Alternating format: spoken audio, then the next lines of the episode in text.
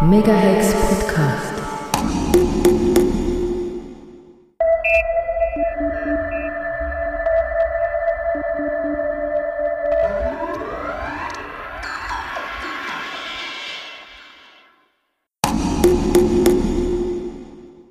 Ihr hört die antirassistische Wochenschau von antira.org vom 12. April 2021. Ein widerständiger Rückblick auf eine Woche voller Rassismus. Was ist neu? Sizilien. Eine Hochzeitsagentur arrangierte Ehen für Migranten, welche Aufenthaltsgenehmigung brauchten. Die Finanzpolizei hat eine Agentur aufgedeckt, welche Frauen in Geldnot an Migranten vermittelte, damit diese durch eine Heirat legal in Italien bleiben können. Ermittelt wird gegen drei Personen, unter anderem einen Gemeindepolizisten. Die Hochzeitsagentur hatte ein Geschäft daraus gemacht, alleinstehende Frauen, welche Geld brauchten, zu vermitteln. Diese wurden mit männlichen Migranten verheiratet, welche eine Aufenthaltsgenehmigung in Italien erhalten wollten.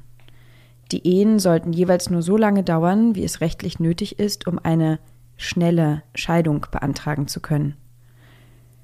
Die Frauen erhielten dafür jeweils 5000 Euro. Insgesamt deckten die Ermittlungsbehörden fünf arrangierte Ehen auf. Auf die Agentur stießen sie im Zuge der Ermittlungen in einem Fall von Drogenhandel. Die Migrationspolitik, nicht nur in Italien, sondern in ganz Europa, führt dazu, dass Menschen arrangierte Ehen eingehen müssen, um eine Aufenthaltsgenehmigung zu erhalten. Für einige ist dies die letzte Chance, um das Land, in dem sie leben, nicht verlassen zu müssen. Das kapitalistische Wirtschaftssystem schafft gleichzeitig Armut. Frauen sind häufiger von Armut betroffen als Männer und arrangierte Ehen gegen Bezahlung für einige der einzige Ausweg, um an Geld zu kommen. Dass Drittparteien mit einem solchen Geschäft Geld verdienen, ist skrupellos. Doch Grenzen und die Profitgier der herrschenden Klassen sind die wahren Ursachen solchen Leids.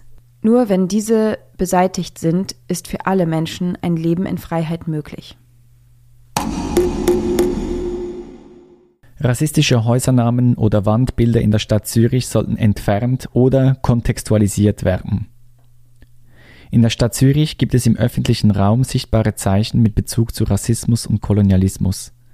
Der Stadtrat hat nun entschieden, dass diese Zeitzeichen nach einer Einzelfallprüfung entweder entfernt oder kontextualisiert werden sollen.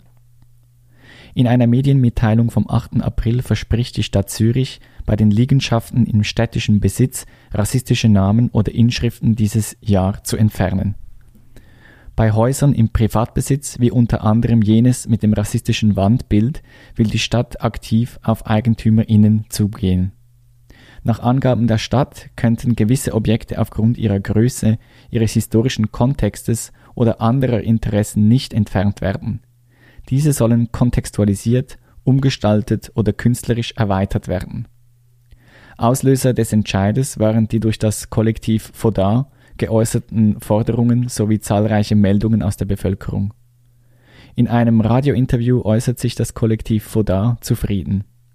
Zitat Wenn in unserer Alltagssprache diskriminierende und abwertende Bezeichnungen als legitim erachtet werden und als normal gelten, dann hat das auch einen Einfluss auf unser Denken und unseren Umgang mit Menschen. Zitat Ende. Dass die Stadt Zürich damit keineswegs rassismusfrei wird, zeigt sich bereits in ihrem Umgang mit dem Anliegen. So wurde das Thema bei der Abteilung Integrationsförderung angesiedelt. Was geht ab beim Staat? 20 Jahre Sans-Papier-Bewegung bringt keine Verbesserungen. Vor 20 Jahren, am 25. April 2001, besetzten Sans-Papier eine Kirche in Lausanne und forderten öffentlich eine Aufenthaltsbewilligung. 20 Jahre danach hat sich das SRF mit der Frage beschäftigt, wie die Situation der Sans-Papier heute aussieht. Alles begann damit, dass vielen ehemaligen Saisonniers aus dem Kosovo die Abschiebung drohte. Sie lebten und arbeiteten schon seit vielen Jahren in der Schweiz, ihre Kinder wuchsen hier auf. Dennoch gab die Schweiz ihnen keine Bewilligung. Die Besetzung in Lausanne war eine Inspiration für tausende Sans-Papiers in der gesamten Schweiz. Weitere Kirchenbesetzungen folgten, es gab Demonstrationen, regelmäßige Kundgebungen und die Menschen hatten die Möglichkeit, sich zu vernetzen. Die Sans-Papiers gingen dabei ein hohes Risiko ein. An allen Veranstaltungen setzten sie sich der Gefahr aus, verhaftet und abgeschoben zu werden. Doch sie hatten den Mut gefasst, ihre Geschichten zu erzählen, und die Unterstützung der Bevölkerung war überraschend hoch. Die Hoffnungen der Bewegung waren riesig, doch das Ziel einer kollektiven Regularisierung sollte nicht erreicht werden. Am 10. Dezember 2001 entschied sich das Parlament zur Einzelfalllösung. Es gab zwar Personen, die durch Härtefallanträge eine Bewilligung erhielten, viele tauchten jedoch wieder ab oder wurden ausgeschafft. Nun stellt sich die Frage, wie die Situation der Sans-Papiers in der Schweiz 20 Jahre nach dem Start der Bewegung aussieht. Momentan halten sich zwischen 90.000 und 250.000 Menschen ohne Aufenthaltsbewilligung in der Schweiz auf. Ich schreibe bewusst, dass sich die Menschen in der Schweiz aufhalten, denn ein Leben kann man das, was diesen Menschen, was diese Menschen hier haben, nicht nennen. Sie üben für Hungerlöhne prekäre Jobs aus, haben keine Chance, sich bei Missachtung der Arbeitsrechte zu wehren und leben in der ständigen Angst, verhaftet und ausgeschafft zu werden. Zwar hätten sie in der Theorie mittlerweile die Möglichkeit, Krankenversicherungen abzuschließen oder als Jugendliche eine Ausbildung zu absolvieren. Jedoch kann das in der Praxis selten umgesetzt werden. Kaum ein Sans-Papier kann sich eine Krankenkasse leisten und im Falle einer Betreibung würde die Ausschaffung drohen. Auch ein Härtefallgesuch kommt meist nicht in Frage, denn dafür muss alles offengelegt werden und im Falle eines Negativentscheids droht wieder die Ausschaffung. Hier kommt die heuchlerische Migrationspolitik der Schweiz deutlich zum Vorschein. Alle sogenannten Lösungen und Verbesserungen, welche in den, 20, in den letzten 20 Jahren zugelassen wurden, sind in der Praxis kaum umsetzbar. Sie dienen nur dazu, dass die Schweiz sagen kann, sie würde sich kümmern. Doch es wird keine noch so kleine Verbesserung erreicht. Im Gespräch mit dem SRF betont Cornelia Lütti, Vizedirektorin des Staatssekretariats für Migration SEM, immer wieder, dass diese Menschen illegal in der Schweiz seien und die Schwarzarbeit unbedingt unterbunden werden müsse. Sans-Papiers sind Menschen, welche ihre Herkunftsländer vor unmenschlichen Bedingungen fliehen mussten und in der Schweiz nach Schutz oder einer sicheren Arbeit suchen. Doch Cornelia Lütti sieht in ihnen nur Kriminelle, welche unbedingt ausgeschafft werden müssen. Diese Haltung ist nicht erstaunlich und passt sehr gut zur üblichen Verhaltensweise des SEMS. 2001 hat der Schriftsteller Adolf Muschk den Umgang mit den Sans-Papiers in der Schweiz folgendermaßen kritisiert. Zitat: Mit der einen Hand kassieren wir ihren, ihre Dienstleistungen ab, in der anderen Hand halten wir den Knüppel. Zitat Ende. Leider trifft diese Aussage immer noch zu. Nichts hat sich wirklich geändert. Bosnien. Noch mehr Polizeirepression gegen Menschen auf der Flucht.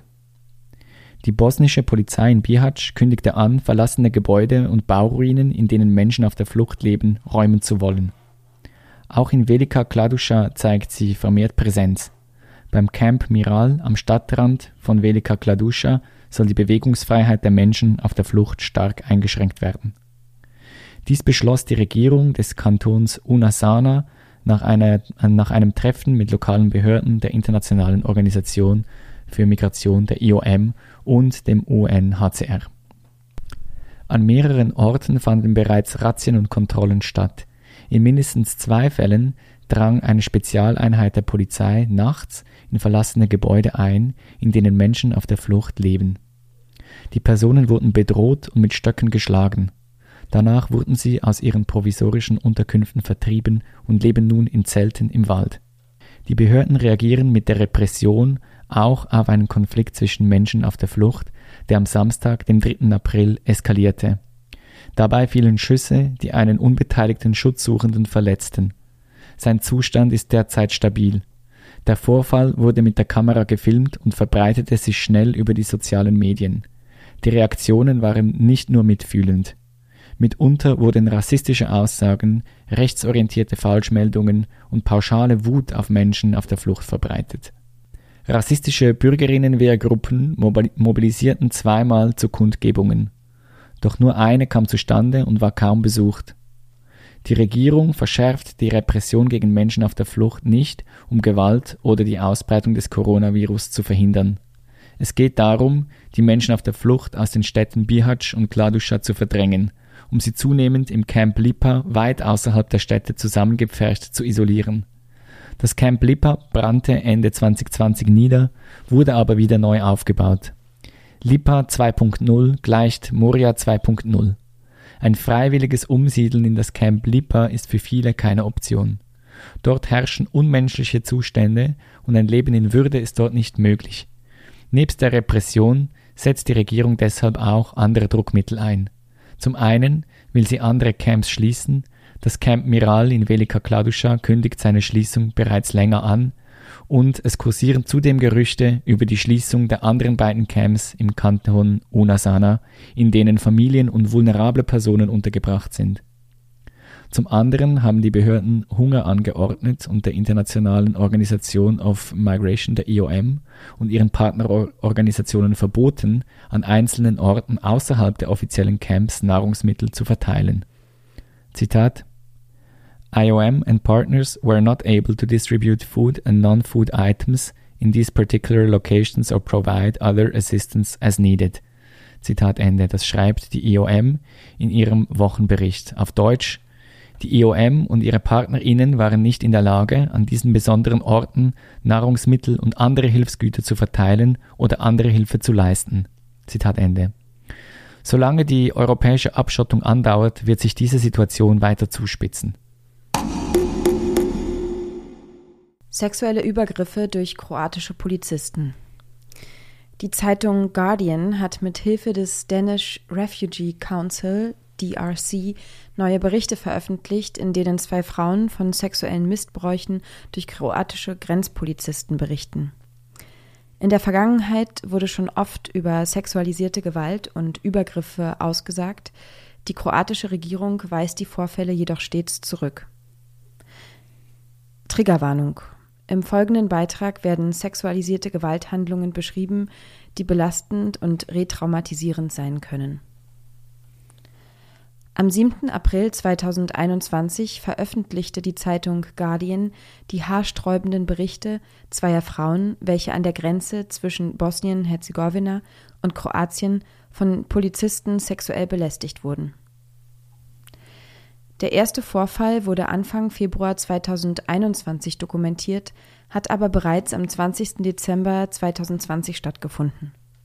Zum Schutz der betroffenen zum Schutz der betroffenen Frau wurden nicht alle Details veröffentlicht. Die Frau musste mit einem Polizisten im Auto warten, während ihr Mann draußen geschlagen wurde. Er begann ihre Brüste anzufassen, sie zu küssen und fasste ihr schließlich in die Hose.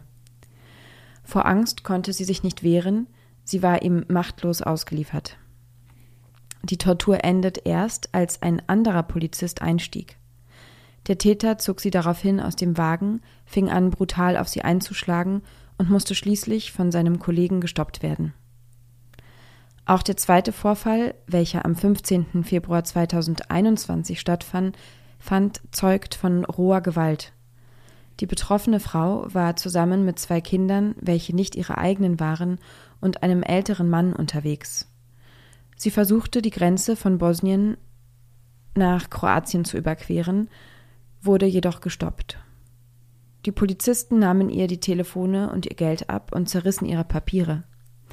Als die Frau einem Beamten sagte, sie wolle nicht von ihm durchsucht werden, da sie Muslima sei und es sei und es eine Sünde sei, wenn er sie anfasste, meinte der Beamte nur Zitat Wenn du Muslima bist, wieso bist du nicht in Bosnien bei den Moslems geblieben?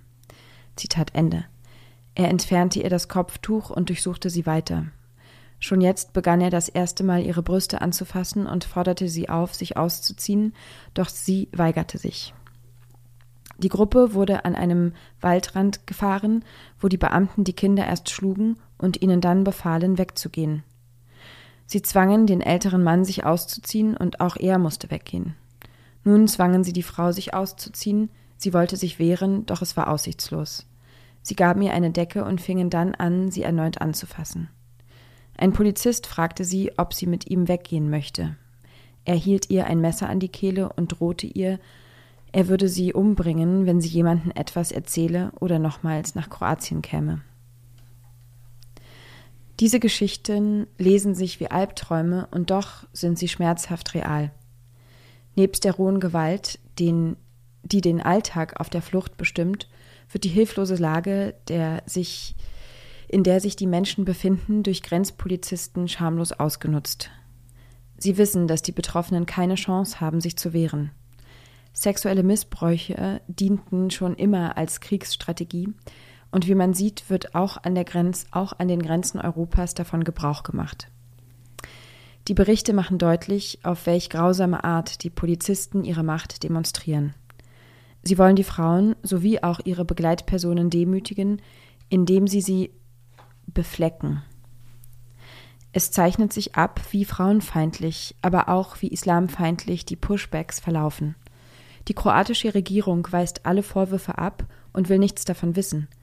Doch das Mindeste, was passieren muss, ist eine unabhängige Untersuchung der Vorfälle. Genaue Beschreibungen der Täter liegen vor und es müsste möglich sein, sie zu identifizieren. Der Zeiger steht schon lange auf fünf nach zwölf und doch müssen jeden Tag Menschen an den Grenzen Europas durch die Hölle gehen. Kopf der Woche. Fußballclub entlässt Trainer wegen homophoben und antimigrantischen Aussagen. Hertha BSC Berlin hat seinen Goalie-Trainer Slot Petri entlassen. Dieser fiel in einem Interview mit einer ungarischen Zeitung durch negative Aussagen betreffend Homosexualität und Migration auf. Ungarns Außenminister nutzt die Entlassung sogleich für rechte Propaganda. Am Ostermontag erschien in der regierungsnahen ungarischen Tageszeitung Magyar Nemzet ein Interview, in dem sich Slot Petri abwertend gegenüber Homo-Ehen und Migration nach Europa äußerte. Der 54-jährige Ungar kritisierte unter anderem seinen Landsmann Peter Gulaski, Torhüter beim Bundesligaverein RB Leipzig. Er könnte nicht verstehen, warum sich dieser für, Zitat, für Homosexuelle, Transvestiten und Menschen sonstiger geschlechtlicher Identität einsetzte, Zitat Ende. Die EU-Migrationspolitik bezeichnet Petri als moralischen Untergang Europas. Europa sei ein christlicher Kontinent, die Liberalen blasen die Gegenmeinungen auf, wenn du die Migration nicht gut findest, denn schrecklich viele Kriminelle haben Europa überlaufen, dann werfen sie dir sofort vor, dass du ein Rassist bist.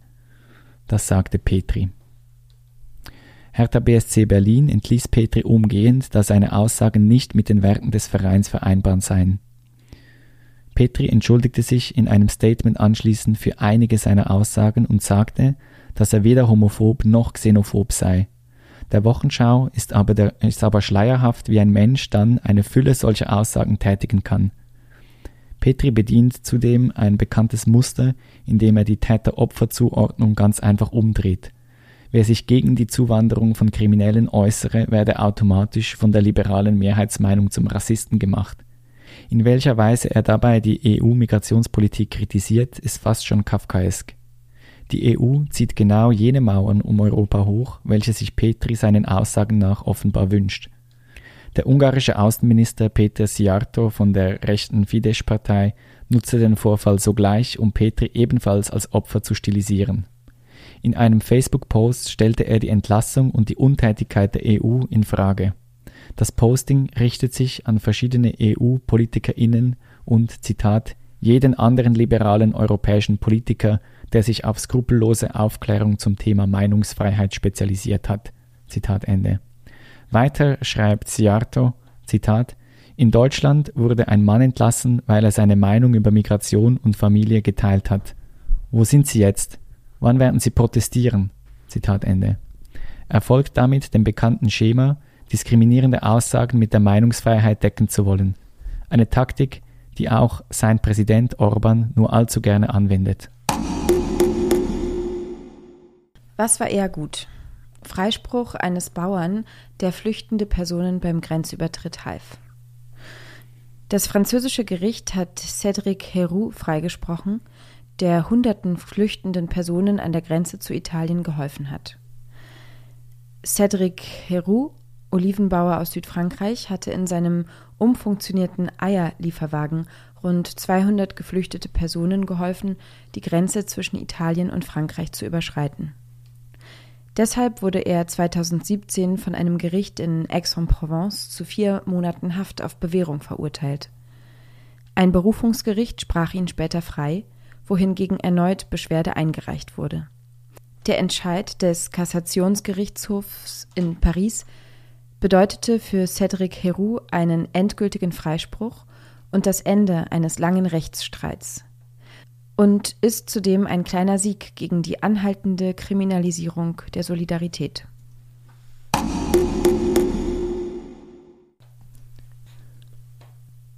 Wo gab's Widerstand?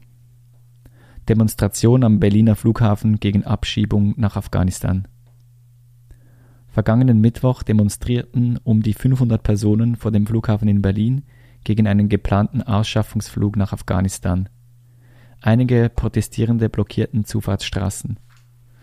Zu den Protesten aufgerufen hat der Flüchtlingsrat Brandenburg. Hunderte DemonstrantInnen versammelte sich am 7. April am Terminal 5 des Hauptstadtflughafen BER in Schönefeld, um gegen die geplante Sammelabschiebung nach Afghanistan zu protestieren.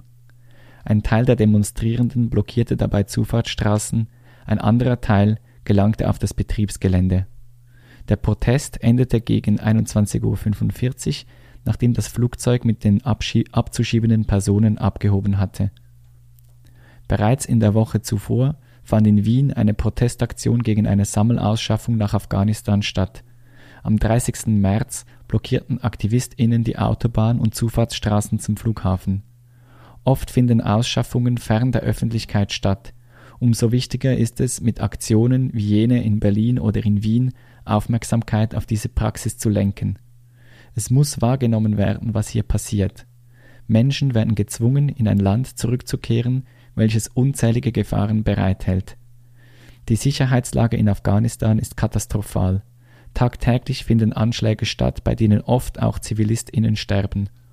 Europäische Staaten raten von Auslandsreisen nach Afghanistan ab.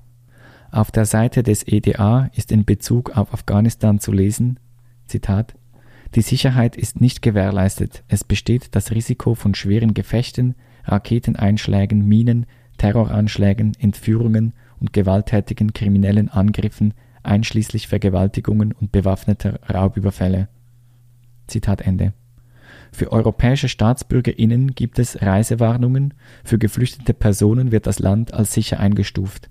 Eine widersprüchliche Logik, die einmal mehr offenbart, wie europäische Regierungen gewisse Menschen als Menschen zweiter Klasse behandeln. Hashtag Stopp Suizid Sonnenblick. Proteste vor dem Asyllager in Walzenhausen. Die migrantische Selbstorganisation Rota protestierte am Freitag vor dem Asyllager Sonnenblick im Kanton St. Gallen. Innerhalb weniger Monate war es dort zu drei Suizidversuchen gekommen. Ein Text von Rota, migrantische Selbstorganisation. Zitat. Im Asyllager Sonnenblick im Kanton St. Gallen scheint die Sonne nicht für alle. Denn Fälle von Selbstmordversuchen im idyllischen Walzenhausen häufen sich.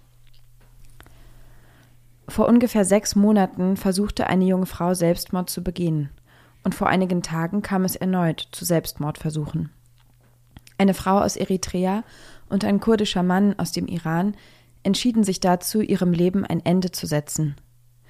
Unser iranischer Freund Gholam Reza Moradi Tofik befindet sich in einem kritischen Zustand und liegt derzeit in einem Krankenhaus.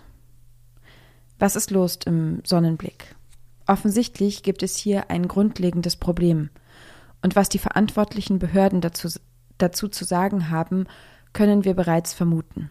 Nämlich, dass es sich hier um Einzelfälle handelt, die auch einzeln für sich betrachtet werden müssen und dass die Personen wohl aus individuellen Gründen nicht fit genug und außerstande sind, sich anzupassen und zurechtzufinden. Jedoch wissen wir es besser. Das Asylsystem existiert ja nicht erst seit gestern.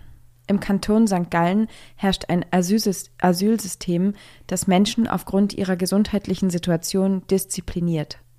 Meist geschieht das durch finanzielle Sanktionen, die dann eingesetzt werden, wenn die Bewohnerinnen den festgelegten Tagesplan und die darin vorgeschriebenen Arbeiten unter den festgelegten Arbeitsbedingungen nicht einhalten. Auf diese Weise sollen sie auf das Leben vorbereitet werden, was nichts anderes heißt als auf den prekären Arbeitsmarkt. Wir sprechen hier von einer Integrationspolitik, die Menschen in festen Strukturen zur Arbeit zwingt und sie dadurch gleichzeitig daran hindert, Kontakt zu knüpfen. Wer sich nicht an die Vorgaben hält, wird bestraft, egal welche Folgen das für die Gesundheit und schließlich das Leben der Bewohnerinnen nach sich zieht. Die soziale Isolation im Sonnenblick, aber auch in allen anderen Lagern hat mit der Pandemie stark zugenommen. Für die Bewohnerinnen unterscheidet es sich nicht von einem Gefängnis.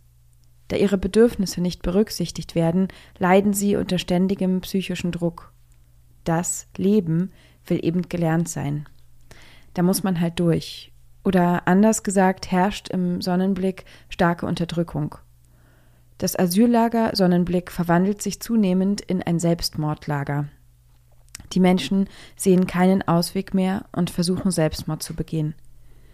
Diese Bedingungen, die nicht den Menschen und internationalen Asylrechten entsprechen, müssen abgeschafft werden. Zitat Ende. Ihr hörtet die antirassistische Wochenschau vom 12. April 2021 von antira.org. Ein widerständiger Rückblick auf eine Woche voller Rassismus. Links zu den kommentierten Artikeln und Hintergründe zum Projekt findet ihr auf antira.org. Um die Wochenschau per Mail oder Post zu abonnieren und bei Fragen, Anmerkungen oder Kritik schreibt eine Mail an antira.imada.ch.